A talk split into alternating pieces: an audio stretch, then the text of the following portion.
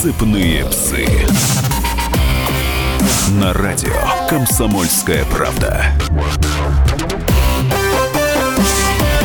Здравствуйте, люди!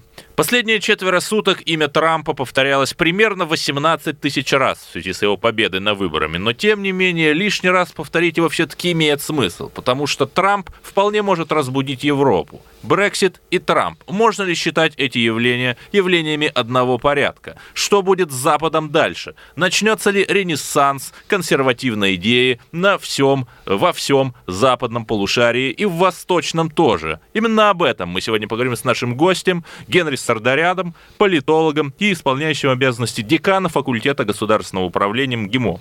Генри, ну вот смотри, я хотел бы начать даже не с Трампа, а с 1992 года, когда вышла многим известная книга Фрэнсиса Фукуямы, который, кстати, до того работал в американских государственных структурах, которые его потом же пиарили, когда он с этой книгой выступил. И книга называлась «Конец истории и последний человек», где, в общем-то, провозглашалось, что единственно верная модель — это либеральная демократия, что экономический рост, основанный на дешевой эмиссии и низкой процентной ставке, будет вечным, и что вот мир превратится в такую глобальную деревню. Вот поэтому конец истории. А оказалось, что история-то совсем не закончилась, и новые потрясения и самое главное, к власти-то в Америке, а теперь вот и в Европе приходят люди, выступающие с ровно противоположных идеологических позиций. Но перед этим, перед тем, как это обсудить, вот, Генри, э, давай договоримся о терминах. Вот можешь ты нам объяснить либеральная демократия в представлении Фукуямы позавчера, Обамы и Хиллари Клинтон вчера, это что?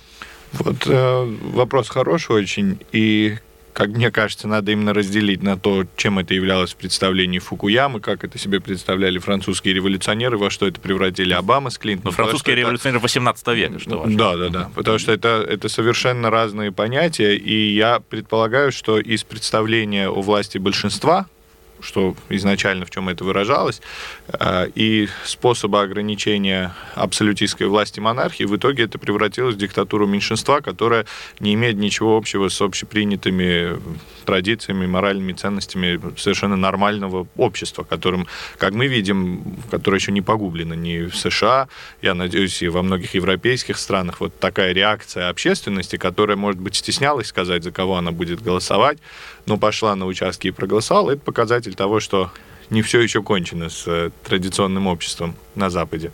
Что касается Фукуямы, в действительности этот тезис о конце истории, он очень скоро оказался э, в общем-то, не, не оправдал себя, потому что вполне естественно было ожидать, что если весь мир разделен на два лагеря, на, по линии идеологической на западной и восточной, где противостояли капитализм и коммунизм, либеральная демократия и коммунистическая система, э, многие ученые предполагали, что с падением коммунистической системы закончится вообще какая бы то ни была форма противостояния. Это работа Фукуямы, это такая квинтэссенция идеализма в внешней политике вообще. Да, на пике эйфории от победы. Эйфория, да, что вот такая победа. А причина в том, что э, в рамках этого биполярного мира нивелировались представления о цивилизационном противостоянии, которое, в общем-то, никуда не исчезло. Просто потому, что когда противостоит огромный коммунистический блок огромному блоку со стороны США мало кто уже обращал внимание на религиозный фактор, на разделение по цивилизационной линии. А когда Советского Союза не стало, э, стало очевидно, что, в общем-то, линия разделения в современном мире проходит именно по религиозным лекалам, если можно так сказать. И я думаю, самое время вернуться к другому труду другого э, великого американского политолога, философа, социолога Сэмуэла Хантингтона, который говорил о столкновении цивилизаций. По-моему, мы сегодня являемся свидетелями э, очень яркого и однозначного столкновения. А вот кто с кем столкнулся-то сегодня? Именно в США или вообще? Да вообще во всем мире. Ну, во всем мире, если мы будем говорить о столкновении между государствами, сегодня налицо столкновение именно по религиозному фактору. В первую очередь речь идет о э, цивилизационных различиях между христианским миром и исламским миром, и мы видим, что их не удается преодолеть, несмотря на там, арабскую весну, которую США поддерживают. К власти приходят в итоге не либерал-демократы, которых хотели бы видеть э, широкие слои общественности на Западе, а братья-мусульмане, различные Запрещенная во многих странах организация. Да, приходят к власти, и это очень сильно отличается от того, во что выливались обычно в Европе. Смотри, Генри, вот я немножко не могу понять из твоих слов. Ты говоришь, что разделение идет по водоразделу христианских ценностей и, скажем так, исламских, хотя, в общем-то, и те, и другие ценности, которые заслуживают уважения. Но как об этом вообще можно говорить, если Запад сейчас подчеркнуто и декларативно от этих христианских ценностей отказывается? За что сражаемся-то, получается? Во-первых, отказывается от этого Запад или нет, он не является наследником этих ценностей, он является плодом этих ценностей. Западная демократия в нынешнем виде является именно воплощением э, тех ценностей, ко- которым э, она пришла благодаря христианскому наследию, потому что христианство просто больше нигде, э, демократия больше нигде не возникла, кроме христианского мира. И вот это, как мне кажется, недолгое в историческом масштабе стремление заменить христианство светским гуманизмом э, в западном мире, оно сегодня терпит крах потому что мы видим возвышение политических сил, которые ратуют за возвращение к традиционным ценностям для этой части мира. И это происходит не только в США. Правильно абсолютно отметил э, про то, что мы могли бы отнести Трампа и Брекзит к одному роду явлений, но давай возьмем пошире, победа Мари Ле Пен на выборах в Европарламент, победа Найджела Фараджа от Великобритании на выборах в Европарламент. Это в 2014 году. Да, на последних выборах. А, постоянное повышение популярности у движений подобного рода в Европейском Союзе и, наконец, победа Трампа в США, это все одна и та же история практически. А вот чем она вызвана-то?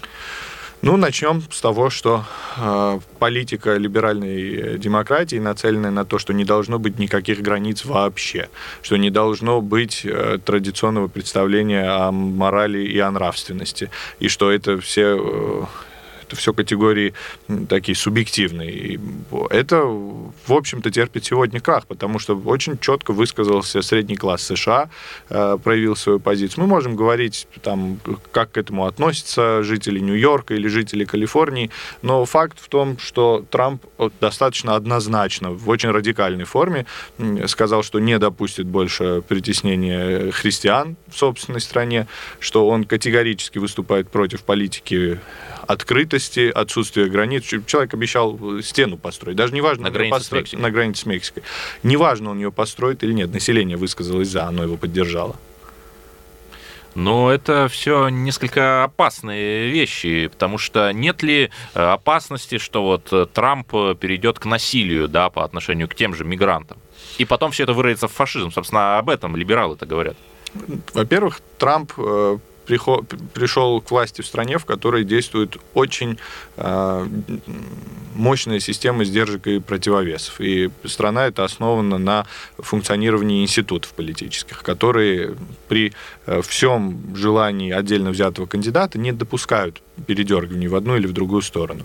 Хочет он этого или нет, сейчас будет достигаться компромисс, потому что для начала ему необходимо э, то большинство, которое взяла его партия сейчас в Конгрессе, использовать для достижения собственных целей. А это всегда предполагает какой-то компромисс. И плюс к этому, насколько бы он не был э, анти, кандидатом анти-истеблишмента таким, э, в любом случае существовать в вакууме он не сможет в политической системе. Поэтому я не думаю, что это выльется в какие-то радикальные формы насилия или еще что-то. Но вектор однозначно будет сменен. Хорошо, но если все-таки вернуться к его главной сопернице Хиллари Клинтон, ну, вернуться, чтобы забыть. Вот почему она так легко признала свое поражение? Ведь еще вчера все западные СМИ и политологи прогнозировали ей победу.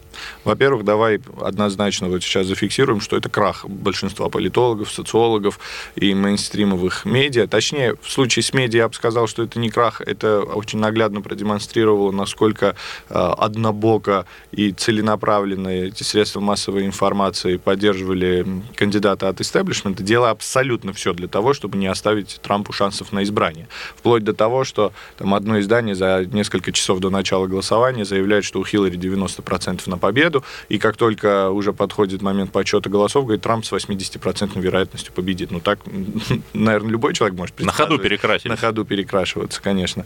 И социологи и политологи оказались просто обслуживающими эти мейнстримовые медиа деятелями, которые вместо того, чтобы предсказывать итог, пытались его двинуть в ту сторону, в которую желали эти как раз самые медиа.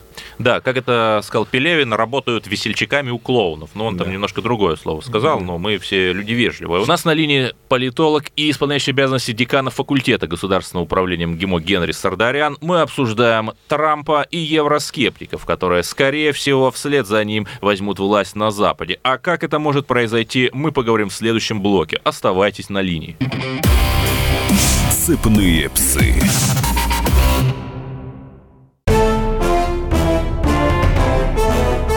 Товарищи солдаты и офицеры российской армии. Полковник Баронец разрешает обратиться. Звоните и задавайте накопившиеся вопросы. Угроза НАТО, жилье для военнослужащих и перевооружение России. Обо всем этом Виктор Баронец знает лучше других. Программу «Военный ревю» слушайте по будням с 5 вечера по московскому времени.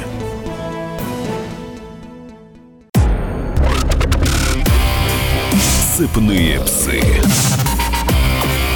На радио «Комсомольская правда». Прямой эфир продолжается. У нас в гостях политолог Генри Сардарян. Мы обсуждаем Трампа и его взаимосвязь с европейскими скептиками, которые, в общем-то, мыслят как он. Вот смотри, Генри, э, что меня поразило, что Трамп же выступал с очень резкими заявлениями. В каждой речи он говорил, что Обама создал запрещенную во многих странах организацию ИГИЛ, что Обама худший президент за всю историю США. Я уж не говорю там, как он Хиллари, в общем-то, ругал вполне справедливо. А тут вдруг Обама Обама, который говорил, что он никогда не пустит Трампа в Белый дом, тут с ним встречается, они с улыбкой фотографируются на камеры. Вот это что? Это большая политика? Ну, конечно, это как раз воплощение тех институтов, о которых мы говорили. То есть президент это не просто личность, это институт политический.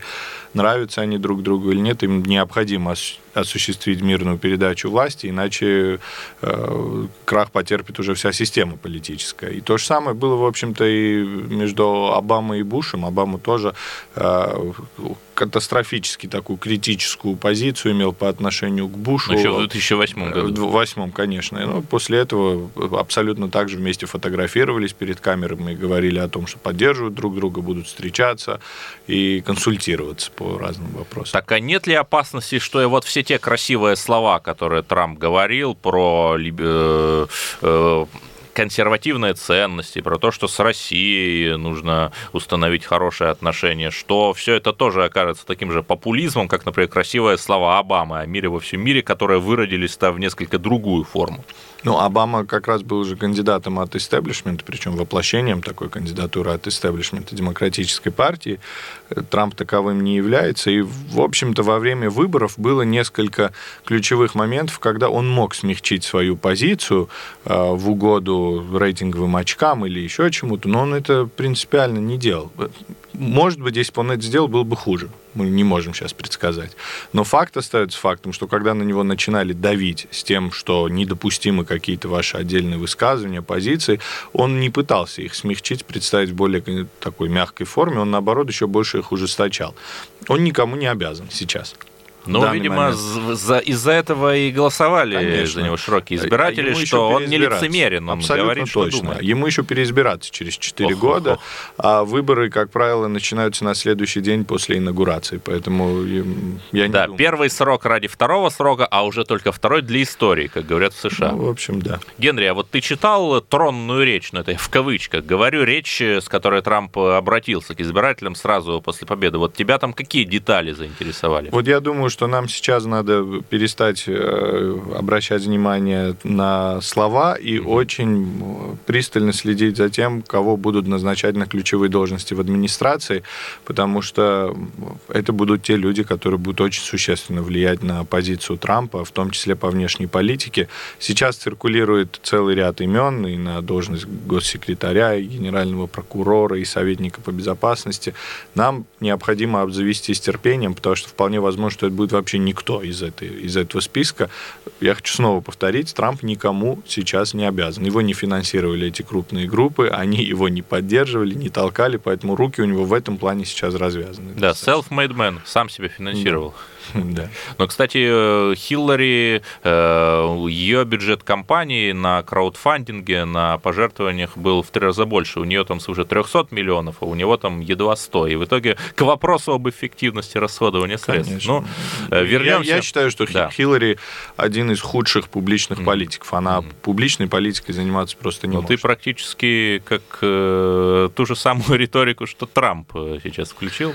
Он нам, как мне кажется, за него очень большое количество наших сограждан переживал. Он как 75% русскоязычных жителей США, по данным статистики, проголосовали за Трампа. Но вернемся все-таки в Европу-матушку, в которую мы э, обретаемся. Вот э, в июне сего года, после успешного Брексита, то есть референдума по выходу Британии из ЕС, колумнисты газеты Daily Mail как раз э, пошли против течения и сказали, что сегодня Брексит, а завтра победа Трампа. Вот э, ты уже, в общем-то, в первом блоке говорил, что это явление одного порядка. А все-таки вот кто за Брекситом стоит и за Трампом?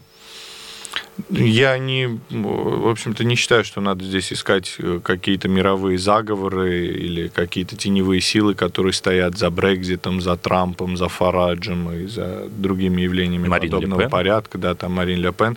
Я думаю, что это вполне естественный процесс, и рано или поздно мы должны были прийти к такому правому развороту и в Европе, и в США. И сейчас вопрос в том, по каким лекалам, в каком фарватере будет проходить этот разворот. То есть это будут совсем ультраправые такие ребята, как, скажем, Герт Вильдерс в э, Нидерландах, или выходцы, скажем, из консервативной партии Великобритании, вроде Фараджа, который просто основал, собственно, эту партию независимости и вел с ней э, агитацию за Брекзит. Вот э, то, что нам нужно обсуждать. А в большинстве крупных стран Европы, я думаю, нам следует ожидать этого разворота. Хорошо, а вот ты можешь как политолог прогнози- спрогнозировать, ну хорошо, допустим, Трамп разбудит Европу, а вот что конкретно они будут делать? Санкции отменять будут?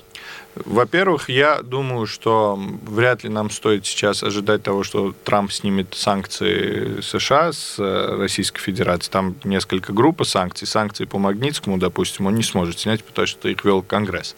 Еще в 2006 году. Да. А с- санкции, которые вводились по украинской истории, они для России не являются настолько эм, не то чтобы деструктивными, а болезненными, как То европейские. есть, я прошу прощения, не в 2006 году, конечно, Конгресс вел там, а уже в конце вот предыдущего десятилетия, там, в восьмом, девятом году. Да, А, продолжай. а вот э, санкции, которые введены в нашем отношении со стороны Европейского Союза, они болезненно отражаются на нашей экономике. И я думаю, что здесь следует ожидать того, что Трамп не будет давить на европейцев, чтобы они летом пролонгировали санкции. Мое личное впечатление от общения с представителями итальянского истеблишмента, там, греческого правительства, вот мое впечатление таково, что они бы очень хотели снять э, эти санкции, и они как правило, говорят, ну мы одни тут ничего не решаем, хотя у них есть абсолютно полное право наложить вето на это продление, потому что оно консенсусно принимается. Но они все время намекают на то, что решение принято где-то там, а мы не можем выйти за рамки вот этого Да, уже то есть- общего консенсуса. Каждый отдельно против санкций, но все вместе, вместе как-то за. вдруг за. И вот э, я думаю, что принципиальный вопрос здесь в том, что он давить не будет на европейцев летом. Но все-таки вот ты сказал про Кипр, а почему вот этот антилиберальный, антиглобалистский санкционный протест возник именно не в самых мощных странах Европы, там не во Франции, не в Германии, которые именно потому, что у них огромный размер экономики и большой товарооборот с Россией, страдают от санкций э, больше других европейских стран. А протест этот возник где-то на европейской периферии, там в Венгрии, на Кипре том же. Ну, давай смотреть на это глобально. То, что сейчас еще к власти не пришли эти э, там, правые популисты во Франции, в Италии, в Великобритании, это еще не значит, что они туда не придут. То этот про- протест, он нагнетается. Просто сами политические системы в этих странах были после Второй мировой войны выстроены таким образом, чтобы не допустить прихода очень сильного правительства к власти. И во Франции, кстати, система была аналогичной той, что, той, что существует в ФРГ, в Италии. Это была парламентская республика, и в Италии за первые там, 50 лет э, независимости или новой там республики э, каждые 7-8 месяцев менялся состав правительства. Правительства. То есть сама система была заложена таким образом, чтобы не допустить очень харизматичных э, деятелей, которые могли бы централизованно начать э, какой-то альтернативный путь развития. Сами системы были другие. Там в Италии двухпартийная система фактически существовала долгое время. Во Франции мы были свидетелями этой двухпартийной системы, когда друг друга сменяли галлисты и социалисты на протяжении очень долгих лет. Но мы сегодня видим, что эти политические системы терпят крах. Если мы можем спрогнозировать во Франции, что на президентских выборах в следующем году во второй тур, по всей видимости, выйдут Саркози и Ле Пен, то двухпартийная система с социалистами и галлистами просто прекращает свое существование. В Италии абсолютно нетрадиционная для местного политического ландшафта политическая сила движения «Пять звезд» обретает невероятную популярность и на региональном уровне, и городском уровне, муниципальном. Э, в Великобритании, если на выборах побеждает в Европейский парламент партия независимости Великобритании, а потом побеждает на референдуме за Брекзит, а ее лидер ездит по Трампу и везде участвует в его митингах в США, поддерживая его. Это я, Фарадж. Найджел Фарадж. Mm-hmm. Я думаю, это говорит об очень существенных изменениях политических систем этих стран. Мы обсуждаем Трампа и его связь с евроватниками, или, э, говоря не столь э, вульгарно, евроскептиками. Хотя евроватники слово тоже такое красивое. И в России, собственно, именно вот те э, люди, которых либералы презрительно называют ватниками, они-то как раз Трампа и поддерживали сильнее всего, на мой взгляд, потому что увидели родственную душу. А в следующем блоке мы продолжим обсуждать то, как же поменяется ландшафт ландшафт всего мира после прихода Трампа и вероятного ренессанса э, правых и правоцентристских сил в Европе. Оставайтесь с нами. У нас на линии политолог Генри Сардарян. Сыпные псы. Разгадать планы Владимира Путина не под силу даже западным спецслужбам, но я, Эдвард Чесноков, знаю, чего хочет наш президент на самом деле. Каждый четверг вместе с вами в прямом эфире разгадываем мотив очередного поступка Путина. О чем думает и что планирует Владимир Владимирович. Слушайте и звоните в программу «Вождь» по четвергам в 20.05. Время московское. Сыпные псы. На радио Комсомольская правда. Прямой эфир продолжается. Мы с исполняющим обязанности декана факультета государственного управления МГИМО Генри Сардаряном обсуждаем причины ренессанса вот этой правоконсервативной идеи на Западе. Вот смотри, Генри, давай договоримся о терминах. В первом блоке мы говорили о том, что же такое либеральная демократия, а вот сейчас э, давай обсудим, вот что такое вообще консервативные ценности, что они в себя включают. Потому что мне-то показалось, что то, как, например, консерватизм понимает партия Йобик, то, как его понимает Путин, и то, как его понимает Трамп, это все-таки немножко разные вещи. Потому что консерватизм – это политика, в первую очередь, основанная на учете э, традиционных для именно этой страны, именно этой общности людей ценностей. Они очень разные в России, в Венгрии и в США. Консерватизм изначально как раз, как бы удивительно не звучало, но это именно реакция на либерализм. То есть в условиях, когда либерализма не существовало, надобности в самом консерватизме тоже не было, просто потому что и так... Э, да, король знать не знал, что он консерватор. Конечно, а вот когда произошла французская революция, которая в ужасала... 1789 году. Да, она ужасала, а, в общем-то, очень широкие слои населения, которые связывали себя с католической церковью и которые делали ставку на более традиционный для себя путь развития, очень э, широко начал распространяться э, именно этот консервативный тренд в европейских странах. Я не говорю, что он зародился во Франции, он и в Великобритании до этого э, имел место быть, и в разных частях света были подобные группы людей. Но вот массовый, массовую поддержку католической церкви он начал получать именно после Великой Французской буржуазной революции. Сегодня консервативные консерватизм – это, конечно же, несколько иная политическая идеология. Она по-разному проявляется в разных странах, ну просто потому, что Россия – это страна православной культуры, это православная страна. И традиционные для православия ценности несколько отличаются от традиционных ценностей протестантских стран, кое там, в первую очередь являются Соединенные Штаты Америки.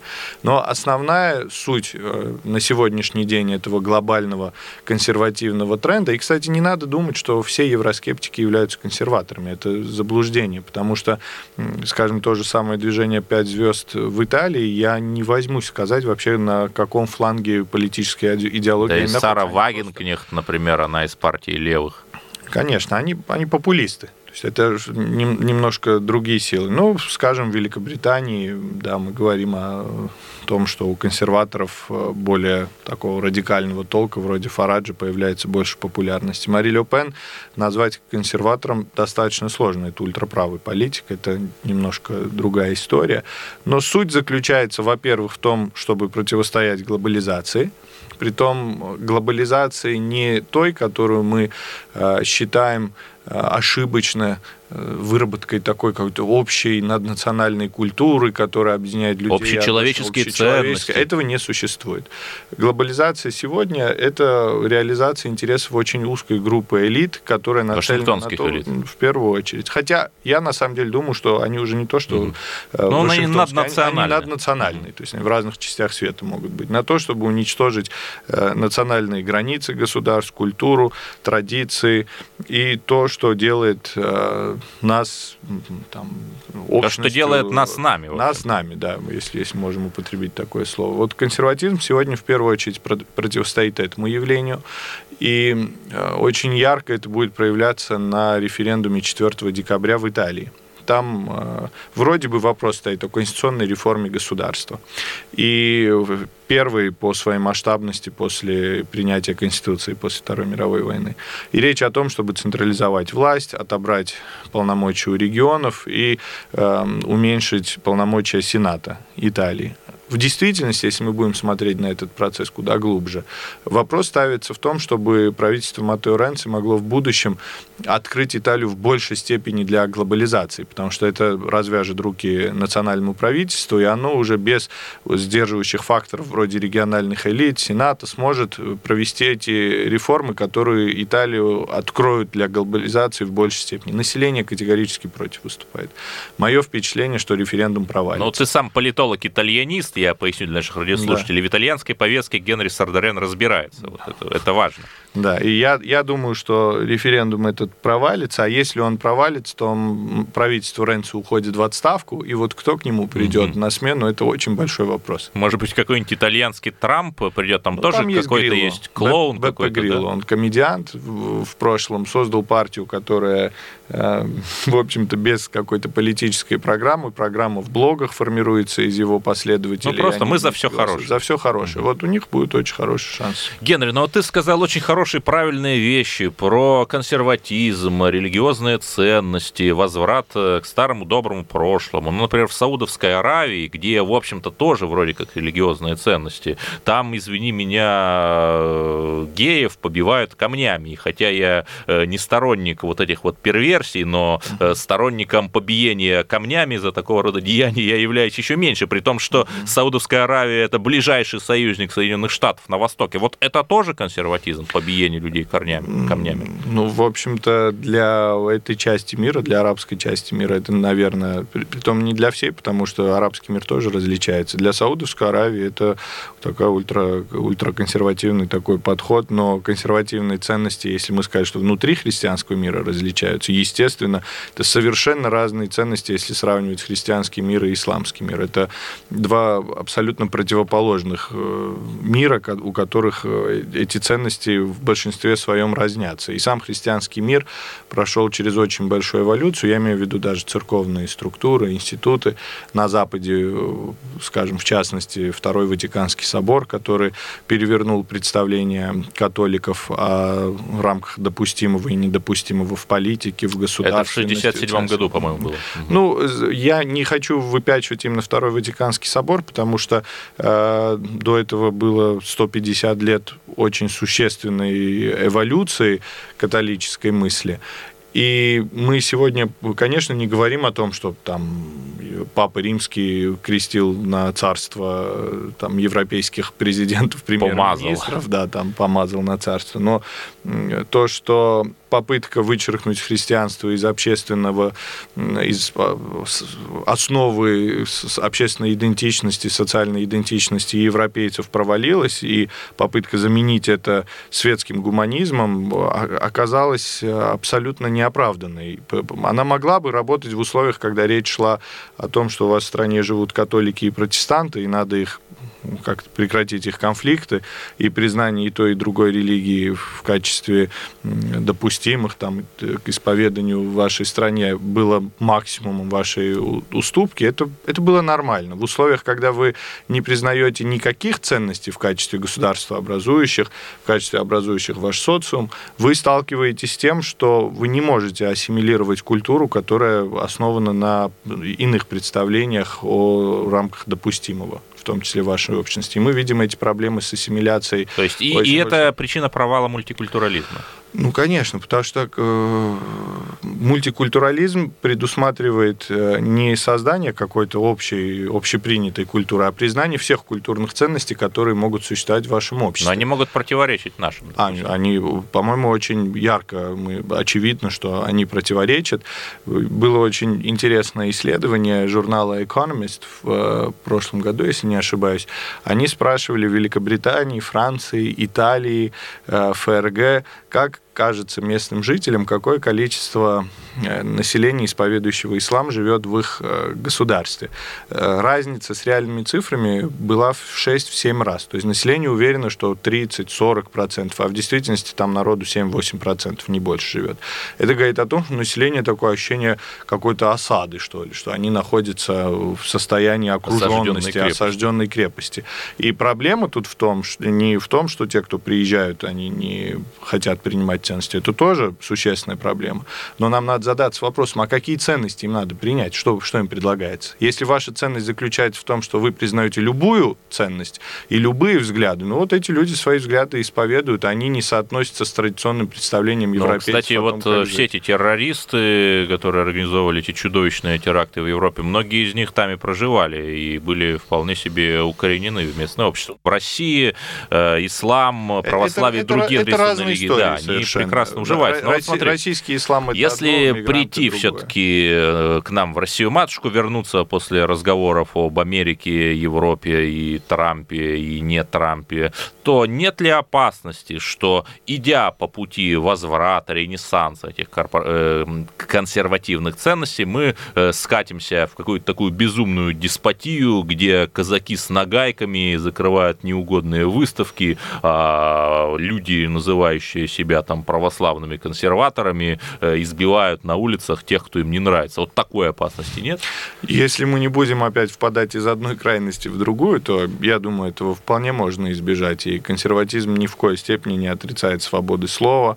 Я сам считаю термин оскорбление религиозных чувств верующих вообще абсурдным термином, потому что мои религиозные чувства практически невозможно оскорбить, только если вы не придете конкретно в тот храм, в котором я нахожусь, и не начнете там вести себя неподобающим образом, потому что религиозные чувства это вещь очень субъективная. И это то, что находится в самом человеке. Невозможно меня оскорбить, где-то что-то написав, нарисовав там, и так далее. Поэтому я думаю, что это тоже какая-то форма лицемерия, когда мы, ссылаясь на это, пытаемся очень остро на какие-то отдельные вещи реагировать. Я не думаю, что есть такая опасность скатиться вот совсем в другую грань, просто потому что общество очень большой прогресс прошло. Хорошо, у вас у нас остается минута, вот, Генри, ты сказала лицемерие, вот я, мне кажется, есть какое-то внутреннее противоречие. Вот мы создаем свой Евразийский союз, агитируем в него вступать, и в то же время рукоплещем, когда там Британия, например, из ЕС выходит. То есть нет ли какого-то лицемерия в духе Хиллари Клинтона в том, что мы говорим и делаем? А мы же не против самого Европейского Союза выступаем. Наш президент неоднократно говорил, что мы хотели бы создать большой союз от Лиссабона до Владивостока. И можете назвать его Европейский, можете назвать Евразийский союз. Вопрос не в том, что мы отрицаем любую форму интеграции. Мы просто против того, чтобы эта интеграция уничтожала национальный суверенитет. Его в чистом виде уже не существует в мире, ни у кого. Вот не надо обманываться в условиях МВФ, доллара, больших э, наднациональных организаций. В чистом виде национального суверенитета уже давно не существует. Но ограничить его до такой степени, чтобы мы не могли самостоятельно формулировать внешнюю политику, внутреннюю политику, мы категорически выступаем против этого. Ну и в конечном счете Евразийский союз против нас санкций не вводил, в отличие от европейского, поэтому это вполне ожидаема наша реакция. Благодарю вас. С нами был Генри Сардарян, политолог и исполняющий обязанности декана факультета государственного управления МГИМО. Слушайте радио «Комсомольская правда» и узнаете о хороших новостях, например, о такой хорошей новости, как «Ренессанс», консервативные патриотические идеи на Западе первыми. Цепные псы. И сошлись они в чистом поле, и начали они биться, каждый за свою правду.